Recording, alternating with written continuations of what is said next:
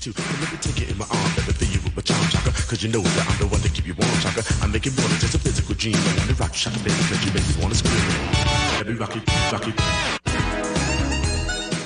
Esto es breakdance. ¿Lo escuchó alguna vez? Lo habrá visto seguramente en la televisión. O a lo mejor lo vio en alguna esquina. Eh, no tanto de Miami, pero sí de muchas esquinas de América Latina. Eh, habrá visto muchachos, chicos, chicas, un poco más que adolescentes, que bailan, básicamente bailan sobre su propio cuerpo. Algunos haciendo unas figuras y unas siluetas que uno jamás se imaginaría haciendo. ¿no? Genger Méndez tiene 28 años, es venezolano y baila breakdance. Aprendió en la calle, así como, como tantos otros. Con una platea cautiva de conductores sumidos en el tedio del tránsito y una gorra que juntaba algunos billetes, fue construyendo un camino que Dios mediante lo va a llevar a participar en las Olimpiadas de París en el año 2024. ¿Cómo estás, Kenger? Un gusto saludarte. Eh, feliz tarde, hermano. ¿Cómo estás? Bien, gracias a Dios. Muchas gracias por atendernos. Eh, leía la nota que contaba tu historia en, en un diario eh, español y me impresionó muchísimo, me tenía muchísimas ganas de, de, conocerte para saber cómo, cómo llega este venezolano a, a, participar o a tener oportunidad para participar en las Olimpiadas de París con una eh, disciplina que es nueva para lo que son lo, el, para lo que es el mundo olímpico, ¿verdad? Sí, sí, sí, bueno, realmente este es una disciplina que lleva alrededor de dos años en transición para como deporte olímpico. Ya lleva años siendo como una una subcultura de del digamos underground llamado así uh -huh. este y ahora bueno este está logrando esa transición de lo que es un deporte olímpico gracias a Dios y bueno este para bailar el break dance no lo baila cualquiera necesitas una condición física especial exactamente este una condición física y mental también porque uh -huh. Es, eh, muchas, muchas, muchos movimientos son difíciles y al, a veces llevan a darte unos que otros golpes. Entonces es como mentalizarse eh, y también preparar el cuerpo pues uh -huh. para todo este tipo de movimientos. ¿Cuántos años hace que bailas breakdance? Llevo alrededor de 15 años bailando ya. Uh -huh. este, empecé cuando tenía 13 años y, y, fue como amor a primera vista cuando conocí el breaking. Qué bueno eso. Y escúchame, eh, y, y, en algún momento ese amor a primera vista te ayudó a, a pagar la comida? sí, este, bueno, luego de, de, que salí de Venezuela hace alrededor de unos seis años, eh, debido a la situación que había, bueno, yo salí hacia Colombia y allá tuve la oportunidad de poder vivir del baile y con eso yo pagaba mi arriendo, este, pagaba los entrenamientos, la comida, la ropa y todo fue mediante el baile, pues, mediante el breaking. Uh -huh. y, y, ese ese ejercicio, esa profesión, que ya a esta altura es una profesión de, de bailar breakdance, ¿dónde lo ejercías en Colombia? ¿Participabas en concursos o también en algunas esquinas? Y bueno, en Colombia tuve la oportunidad de este, participar en diferentes concursos, varias ciudades de Colombia. Uh -huh. este, lo de ganar en algunas, este, como en otras, eh, bueno, solo dar un buen papel. Y también pues me bailaba en los semáforos, como, como parte de la ayuda, ¿verdad? Como para poder sobrevivir también. Esa fue la una de las herramientas que, que tenía, pues y bueno, la verdad fueron seis años de arduo entrenamiento físico porque aparte de entrenar y competir, también ten, tenía que bailar para sobrevivir, pues. Claro. Entonces, realmente fue, fue fuerte, pues. Uh -huh. Y, eh, como, como disciplina, como disciplina de baile, de baile también es eh, complicada, es en algún punto peligrosa, porque los movimientos que hacen requieren no solo una gran preparación física, sino también un cuidado físico. Eh, vos, hay uno de los, de los bailes o de las rutinas donde das vueltas sobre tu propia cabeza. y eso en sí mismo también hace que todo el peso del cuerpo descanse en el cuello. ¿Cómo, cómo, cómo es eso? Sí, bueno, eso es, una, eso es uno de los movimientos más clásicos del breaking, sin embargo es uno de los más difíciles de dominar. Claro. Este, realmente he conocido muchas personas, bueno, no he conocido muchas personas, pero he conocido varias historias de personas las cuales han tenido lesiones a nivel de la columna. Claro, cervical. ese movimiento o, realizando otro movimiento. Y cuando vos ibas con tu gorra a alguna esquina a, demostrar tu arte, eh, ¿la gente es solidaria? ¿La gente te, te, acercaba algún dinero? ¿Te dejaban propinas? Eh, al principio, bueno, las personas pasan como por una transición porque todavía no, no comprenden cómo el, el, si uno está haciendo como por por diversión o, lo hace porque necesita. Sí, este, sí hubo muchas personas que colaboraron y todavía, este, porque saben que es algo difícil de hacer, pues algo que, que no todo el mundo está preparado y pues realmente sí, sí me, me, me iba bien en, hasta cierto punto. ¿Y cómo lograste la oportunidad para calificar en, en París? Eh, ¿Te avisaron que había un casting, que había una, una prueba? ¿Cómo, cómo, ¿Cómo funciona? ¿Cómo se llega a formar parte de una delegación que represente a Venezuela en el breakdancing en, en, en los Olímpicos? Ok, bueno, este, realmente Venezuela como tal en estos momentos no cuenta como con una federación olímpica, sin embargo está en pro de trabajar para eso. Estamos en, esa eh, en esa transformación. Este, yo tuve la oportunidad de competir en las regionales del Distrito Capital de Caracas, logrando tener el segundo lugar. Este, eso nos llevó a llegar a, la nacional, que fue en el estado Mérida, donde gracias a Dios también logré tener el segundo lugar, este, y ahí obtener una oportunidad para poder estar en el ciclo olímpico de, que llega hasta, hasta el París 2024. No es confirmado que todavía esté en el en, el, en las Olimpiadas oficiales, pero ya estoy en lo que es el ciclo de puntaje. Claro, claro.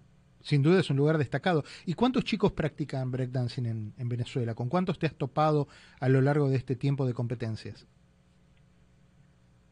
Bueno, mira, este, sería difícil darte un número exacto porque realmente hay muchos, muchos, muchos b de Venezuela que están este, afuera, pues que están en varios países. Pero ahorita en Venezuela está llegando lo que es la nueva generación, que son los que uno, lo que uno, lo que uno como vieja escuela tiene que preparar para lo que se viene para el breaking, ¿no? Eh, alrededor yo diría que unos 200 más o menos, 200, 200 personas que están solo en Venezuela. Afuera de Venezuela hay mucho más, mucho más. ¿Y qué otros países, eh, digamos, se destacan por esta por esta disciplina? Eh, bueno, realmente es una disciplina que está es muy conocida a nivel mundial y que es el primer mundista este, es visto como ya el, un deporte olímpico, ¿verdad? Claro. Entre estos países destacados, ¿verdad?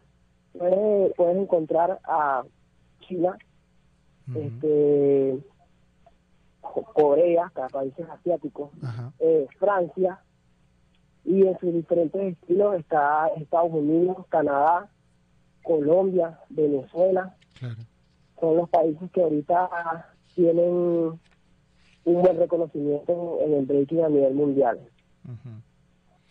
Contame... Brasil también. Brasil también. Sí, Brasil, muy bueno.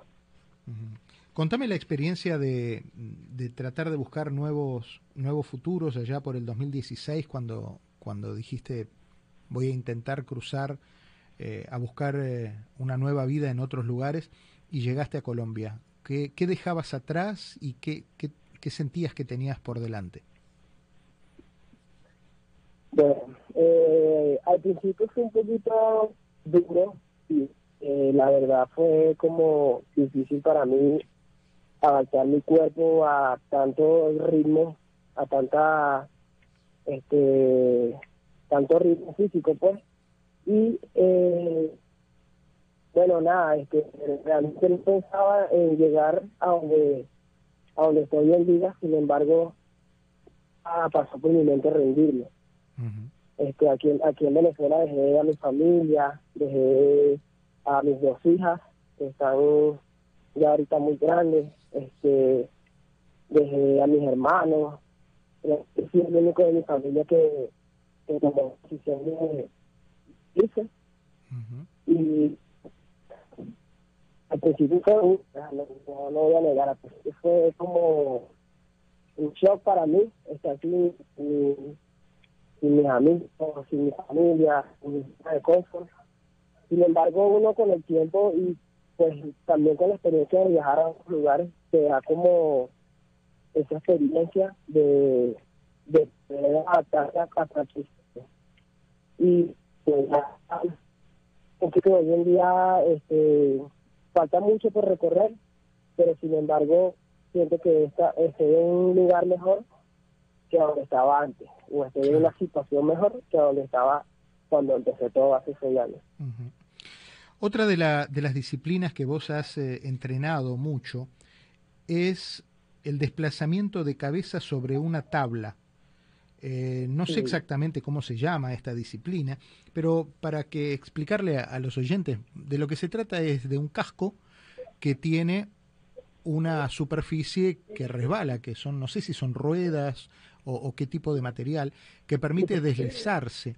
Entonces, en, el mismo, en, la, misma rutina de movimientos, eh, Kenger lo que hace es, se pone de cabeza, se impulsa, y usted puede ver a una persona básicamente deslizándose de cabeza por una superficie como puede ser una esquina eh, de Caracas o una esquina en, en, el día a día suyo en un semáforo.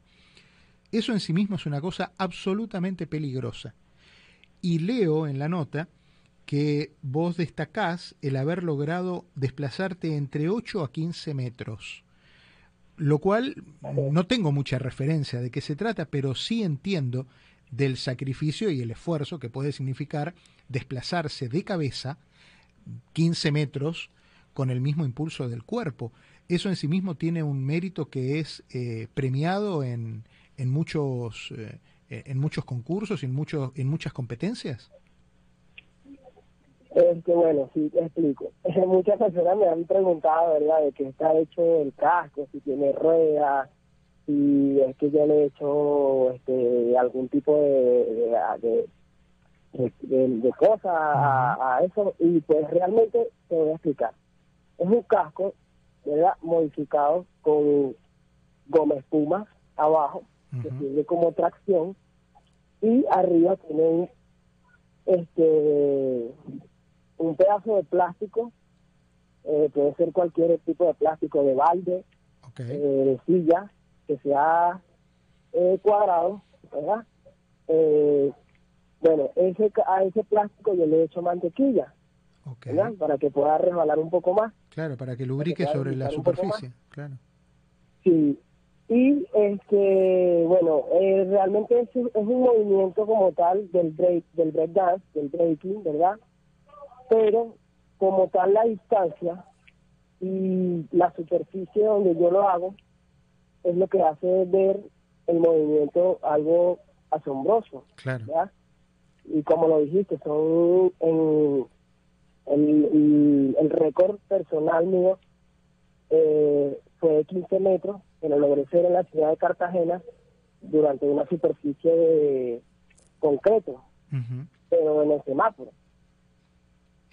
Este este movimiento, ¿verdad? Es el que se ha hecho tan viral este por muchas en muchas páginas, en muchas redes.